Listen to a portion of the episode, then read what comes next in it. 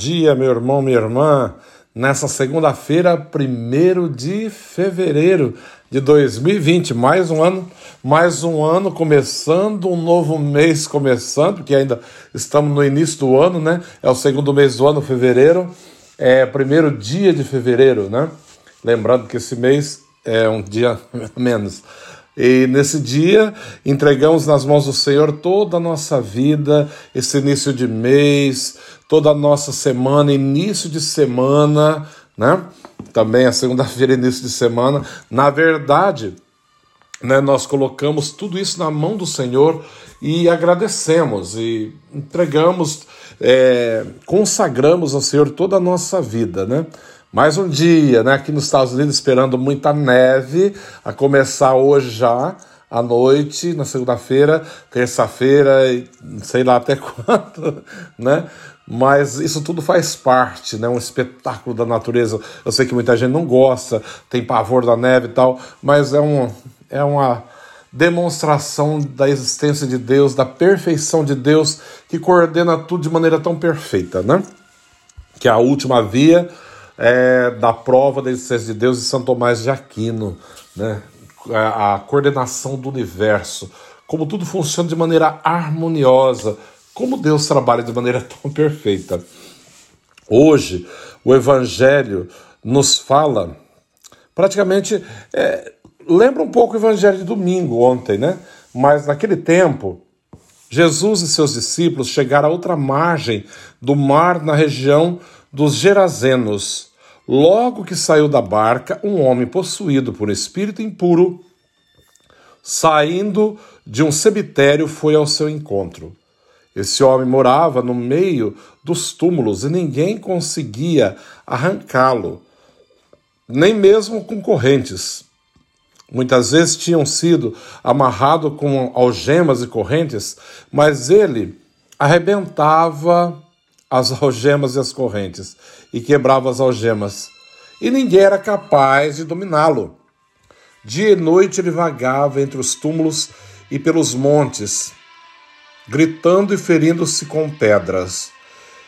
Tendo Jesus, vendo Jesus de longe, e o endemoniado correu, caiu de joelhos diante dele e gritou bem alto: Que tens a ver comigo, Jesus, filho do Deus Altíssimo, eu te conjuro por Deus que não me atormentes. Com efeito, Jesus dizia: Espírito impuro, sai desse homem. Então Jesus perguntou: Qual é o seu nome? O homem respondeu: Meu nome é Legião, porque somos muitos. Pedia com insistência que Jesus não os expulsasse da região. Havia aí, perto, uma grande manada de porcos pastando na montanha. O espírito impuro suplicou então: Manda-nos para os porcos, para que entremos neles. Jesus permitiu. Os espíritos impuros saíram do homem e entraram nos porcos. E toda a manada, mais ou menos uns dois mil porcos, atirou-se monte abaixo para dentro do mar, onde as pessoas foram ver, para dentro do mar, onde se afogou. Os homens que guardavam os porcos saíram correndo espalhar a notícia na cidade e nos campos, e as pessoas foram ver o que havia acontecido. Elas foram até Jesus e viram o endemoniado sentado, vestido e no seu perfeito juízo. Aquele mesmo que antes estava possuído por legião, por legião e ficara com, com medo, os que tinham presenciado o fato explicavam-lhe o que havia acontecido com o endemoniado e com os porcos. Então começaram a pedir que Jesus fosse embora da região deles. Enquanto Jesus entrava de novo na barca, o homem que tinha sido endemoniado pediu-lhe que o deixasse ficar com ele. Jesus, porém, não permitiu. Entretanto, lhe disse: Vai para casa, para junto dos teus, e anuncia-lhes tudo o que o Senhor, em sua misericórdia, fez por ti.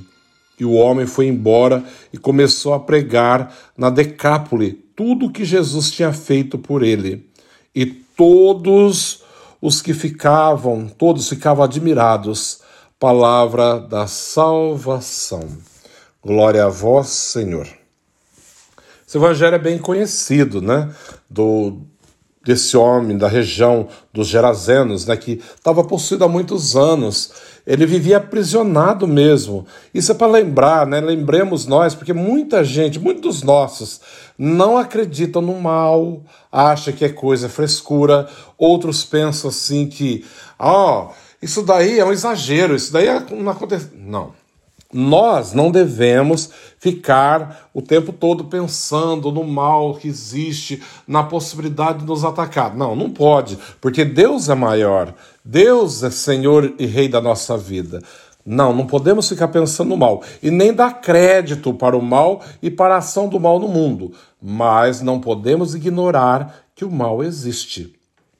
Esse evangelho nos mostra de maneira muito clara né, esse homem quantos anos ele sofria. Ele não vivia a sua vida, ele vivia aprisionado, amarravam, soltava, ele arrebentava as correntes, quebrava as algemas, ficava o tempo todo, morava no cemitério, né? Que quer dizer, um lugar de morte, um lugar de tristeza, morava ali no cemitério, se feria com as pedras o tempo todo, né? Desprezando, maltratando a sua própria vida. Vivia um, era um horror o que ele vivia. Jesus, quando vem, aquele homem vê Jesus chegando, o que estava nele, né, o espírito mal que estava nele, começa a gritar: que vem fazer, né? Viesse nos atormentar, né? O que vem fazer conosco, né? Por quê? E Jesus fala: repreende-o e fala: quem você é? Qual é o seu nome?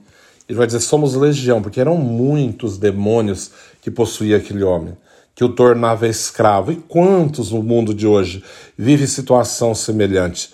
Não morando no cemitério, né? Talvez morando até numa casa muito linda, muito rica, mas totalmente possuído por coisa, por, pelo espírito do mal, né? Totalmente cheio de, de neurose, de ideias erradas, de pensamento suicida, né? cheio de tanta coisa que aprisiona, que faz sofrer, que não permite ver a beleza da vida, o encanto das coisas, de tudo aquilo que Deus criou. O mundo está sempre cinza, sempre ruim, nada presta, as pessoas não prestam, a vida não presta, a vida é triste. Não! Acorda, né? Acorda. Pede ao Senhor que os liberte, né? Pensamos ao Senhor que nos liberte de tudo aquilo que nos aprisiona, de tudo aquilo que nos prende no pecado, na morte, tudo aquilo que tenta destruir a nossa vida e a vida de Deus em nós. É o que está acontecendo no mundo moderno, né? O demônio tem lutado constantemente para destruir o homem, a vida de Deus no homem, né? A esperança, o amor de Deus, a alegria, a beleza da criação o demônio tem feito tudo para destruir, né? atrapalhar aquilo que Deus criou com tanta perfeição. Alguém dizia há poucos dias, ah, porque o inimigo tem poder. Não, não tem, tem força. Quem tem poder é Deus. O que tem poder é aquele que criou o céu, a terra, as estrelas, o mar, os, os animais, as aves do céu, aquele que criou os astros. Esse tem poder de fazer do nada vir à existência. Esse é Deus. Deus e Senhor da nossa vida, é nele que nós colocamos toda a nossa esperança, é nele que nós colocamos a nossa vida. Lembrando, o mal tem força. O inimigo tem força. A única coisa que o inimigo faz, quer fazer o tempo todo, é destruir aquilo que Deus fez com tanta perfeição. Principalmente o homem e a mulher criados à imagem e semelhança de Deus. Lembra, o demônio não pode criar nada. O trabalho dele é destruir o que Deus criou com tanta beleza e com tanta perfeição. Lembra que ele é ladrão, mentiroso e assassino. Ladrão porque rouba as almas, né? Tem roubado tantas almas. Assassino, ele mata aqueles que foram criados em mais semelhança de Deus, com tanta coisa errada e mentiroso, porque o tempo todo está mentindo aos homens, mentindo às pessoas, enganando as pessoas que ele pode fazer alguma coisa, ele não pode fazer nada. O único que pode e faz é Deus, o único Senhor da nossa vida. Que deve, devemos ter essa consciência. Jesus é o Senhor, Salvador da nossa vida. Enquanto eu não acreditar nisso, enquanto eu não abraçar essa verdade, que Ele é Senhor e Salvador da minha vida, muitas vezes eu vou estar vulnerável, né? Aberto, solto, para que o inimigo realmente possa me atacar e, e atrapalhar, me escravizar e atrapalhar toda a minha vida. Renunciemos hoje né, a, a tudo aquilo que não é bom, a tudo aquilo que não vem de Deus, para abraçar a sua verdade que cura, que liberta, que transforma. Um santo dia a todos, para você e toda a sua família, iniciando mais uma semana com a graça de Deus. O Senhor esteja convosco, Ele está no meio de nós. Abençoe-vos, Deus Todo-Poderoso, Pai, Filho, Espírito Santo. Amém.